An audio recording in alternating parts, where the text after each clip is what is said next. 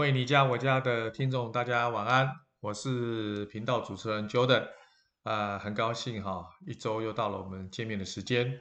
那这个今天呢，想跟大家这个分享哈，如何在这种二零二一年哈这种啊软装设计当中哈，帮各位省钱的一个好的建议哈。大家都知道哈，目前大家对于这种啊硬装的需求呢。其实好像以现在的趋势来讲，哈，比较没有那么多着重的部分，哈。那而且大家买的都是以新成屋居多，那所以呢，基本上建商付的这个所谓的厨房啦、预测啦、地板啦，啊，可能都已经啊相对已经制作完成。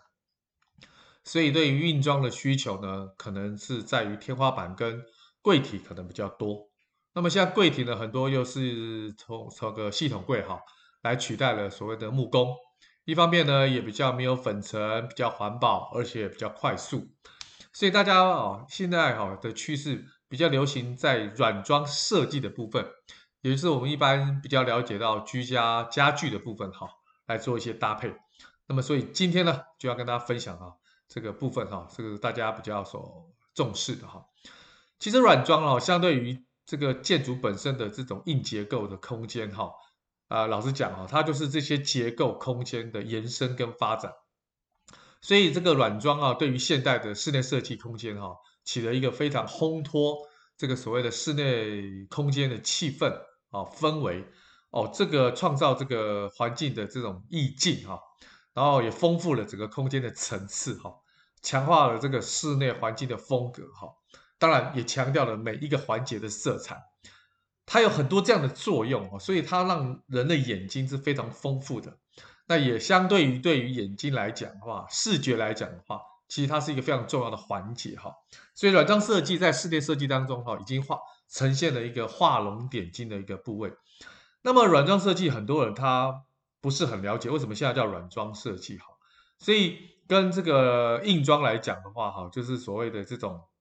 啊，所谓的这种基础工程来讲哈，其实只要是有关哈这个这个规划这个所谓的室内的啊啊可以移动，啊可以移动的哈的一些装饰工呃这个这个工程哈，其实就是啊这个啊包含的家具、灯具啊这些所谓的花艺、陶艺啊摆饰啦、挂件呐、装饰等等，那么。软装这一词近年来都是室内设计约束定的一种说法哈，其实比较精准的说法就是所谓的家具跟家居的陈设。好，那么家居的陈设就是某个特定的空间加家具的陈设、家具的配置啦、配饰等等，透过软装的元素哈，完美的设计搭配的手法，将你所要表达的空间的意境啊呈现出来哈。所以这个空间的环境啦方面来看的话哈。软装就可以分为住宅空间内的陈设跟公共空间内的陈设，哈。那么当然一般啊，软装的功能性来讲的话，也分为这种实用性跟观赏性两大类，哈。那么实用性的软装呢，指的就是具有很强功能性的物品。什么叫做很强功能性的物品？比如说沙发了、灯具啦、窗帘呐这些东西，就是它它是有功能性的，哈。那什么叫观赏性的软装？哈，主要是陈设的用品，比如说它的这个。壁画了、挂画了、哦，花艺啦、哈、饰品啦等等，啊，这些比较属于观赏性的软装哈。那么这些软装设计的魅力哈，在于室内设计当中哈，不仅给居住者一个视觉上非常美好的享受，当然也可以让我们一般的这个居家哈的住在里面的人感到很温馨、很舒适，有一种啊自己独特的魅力。就我很喜欢这个家，所以现在很多广告词都说。待在家里都不想出去，其实就是说明这种风格，好，这种氛围，好，所以呃，室内环境的风格哈，基本上目前呢有不同的元素跟不同的文化来组成哈，其实分为几个台湾比较流行的风格哈，第一个就是北欧风啦、现代风啦、乡村风啦、日式风啦、啊新古典风啦，或者是这种所谓的欧式的风格哈，等等，好，当然。啊，现在年轻人也特别喜欢工业风哈。那么，当然这些风格的前期的制作，除了硬装来塑造之外，哈，后期的软装布置就相关的搭配就很重要，哈。所以啊，软装的这个配饰的素材本身的造型啊、色彩啦、图案呐、质感，都具有一定风格的特征，所以对于室内环境的风格可以起到更好的表现的作用，哈。那么第二个就是说，营造室内环境的氛围，哈。这个软装设计当中，在室内环境的当中，比较比较具有强烈的视觉的感知度，所以因此对于这种渲染哈，这空间环境的这个气氛跟氛围啊，它具有强大的作用。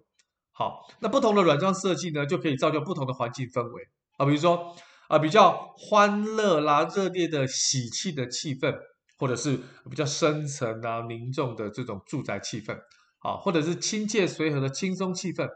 或者是高雅清新的文化艺术气氛，其实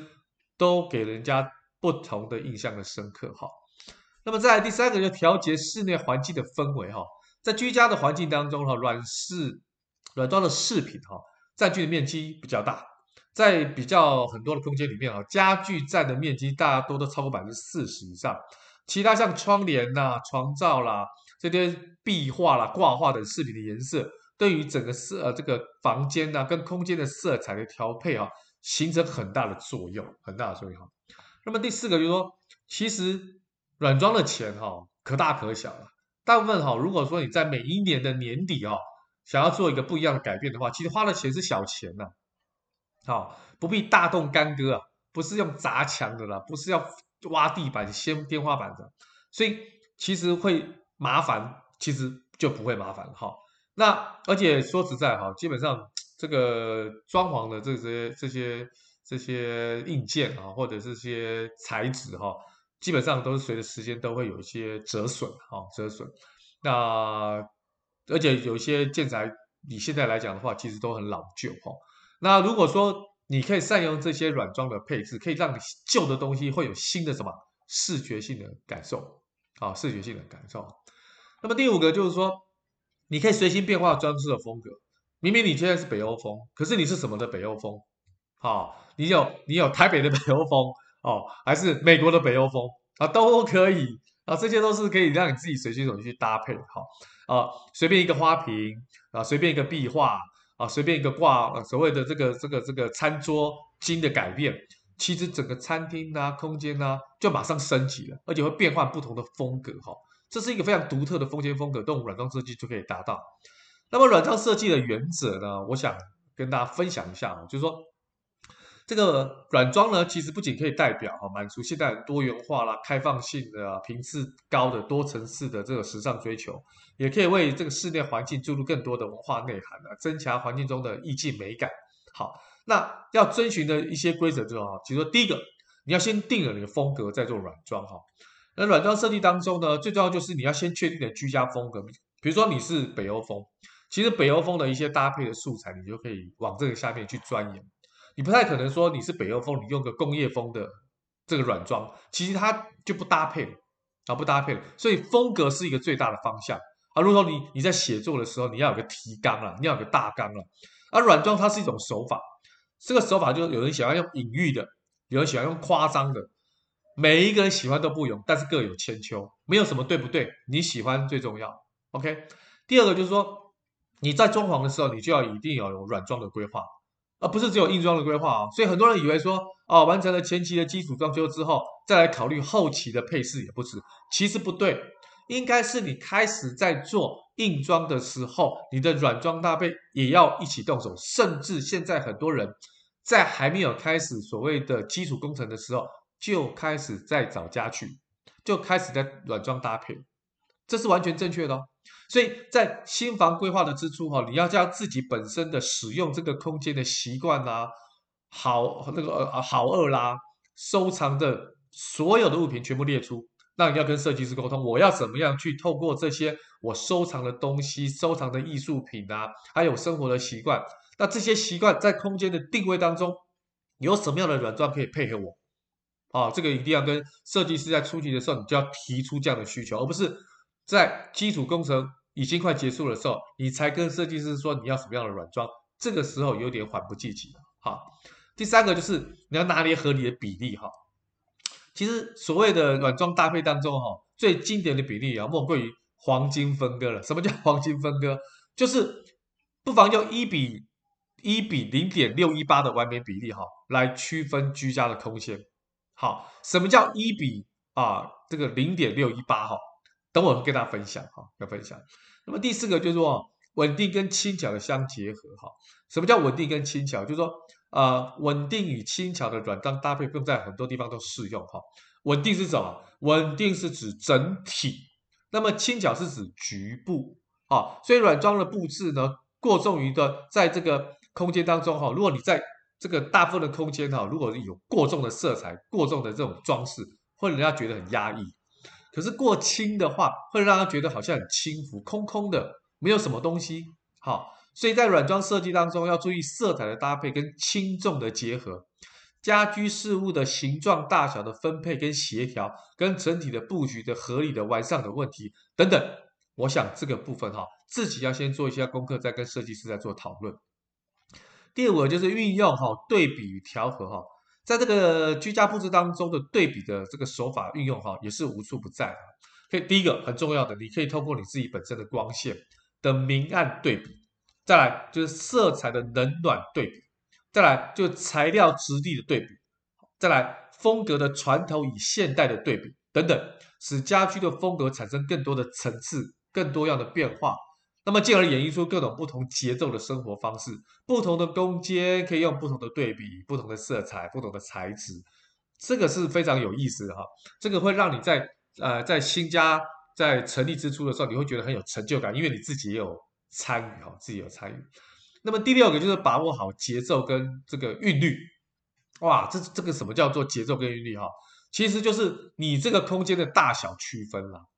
还有空间的虚实的交替，有些空间可能有一些局部的拉门，就是说，当有客宾客来的时候，拉门可以收起来，让空间更放大。但是需要做一些隐秘的空间，要办公的时候，书房可以拉起来。这些虚实的交替，还有一些铁件的排呃排排列的疏密、长短的变化，还有就是曲楼钢石的穿插这些变化，来实现这整个空间的这个不同的内容哈。我觉得。这个软装设计就很有意思啊，就会让我空间产生到，不管有没有隐藏门，不管有没有拉门，有没有轨道，或是相同的不同的变化，让同一个空间有不同使用的功能跟不同展现出来的这个所谓的风格的时候，你会觉得哎很有意思，很有很很有这种所谓的不同的那个内容，那让自己也多了一些变化哈。那么第七个就是说，你要确定的视觉中心在哪里？好，什么叫视觉中心哈？就是人注意的范围一定要有一个中心点哈。那么这个中心点有很多人是在电视墙，有人是在沙发，有人是在餐厅。你说这个中心点在这个主要主次分明的层次面给当中扩展出去，这个视觉中心呢就是布置上的重点。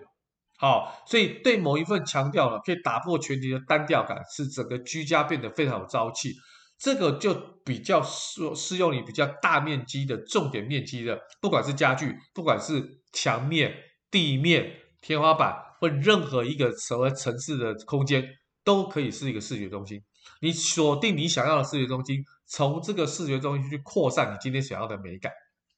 好，第八个，统一跟变化的原则哈。其实软装的布置呢，应遵循多样与统一哈原则哈。就是说，根据它的大小、色彩、位置，使家具构成一整个整体，也可以跳痛，也可以一系列。家具呢，要有一个统一的风格跟格调。当然，现在也很多人在家具当中哈，会有很多的跳跳色啦，呃，跳痛的一种风格。但是这些必须要通过一些饰品跟摆件细节的点缀，你才有这个效果。你不能大的东西很跳痛。结果你没有很细微的这些布置的，比如说呃这种所谓的餐巾啦啊、或者是这种背巾啦哈，这种来装饰的话，其实会有点生硬，好、哦，会有点生硬，好、所以基本上不管说呃今天的这个墙面有挂一幅画，这个画的大小尺寸，这个画的内容，其实跟这个空间都会有影响哦，哦都会有影响，这边要特别跟大家做一些说明哈、所以呢一个。真正好的软装哈，基本上呢，呃，会有一个让你有品质、有温度的家。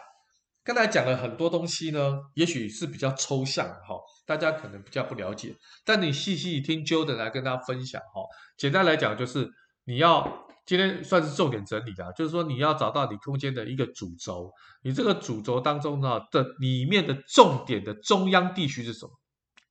有人是把沙发当做是一个摆设的重点地区，有人把电视墙面当做是一个重点地区，有人把所谓的地面成为一个重点地区，甚至有人把某一个墙面、某一个空间当做是一个重点区域，由这个东重点区域去发想、去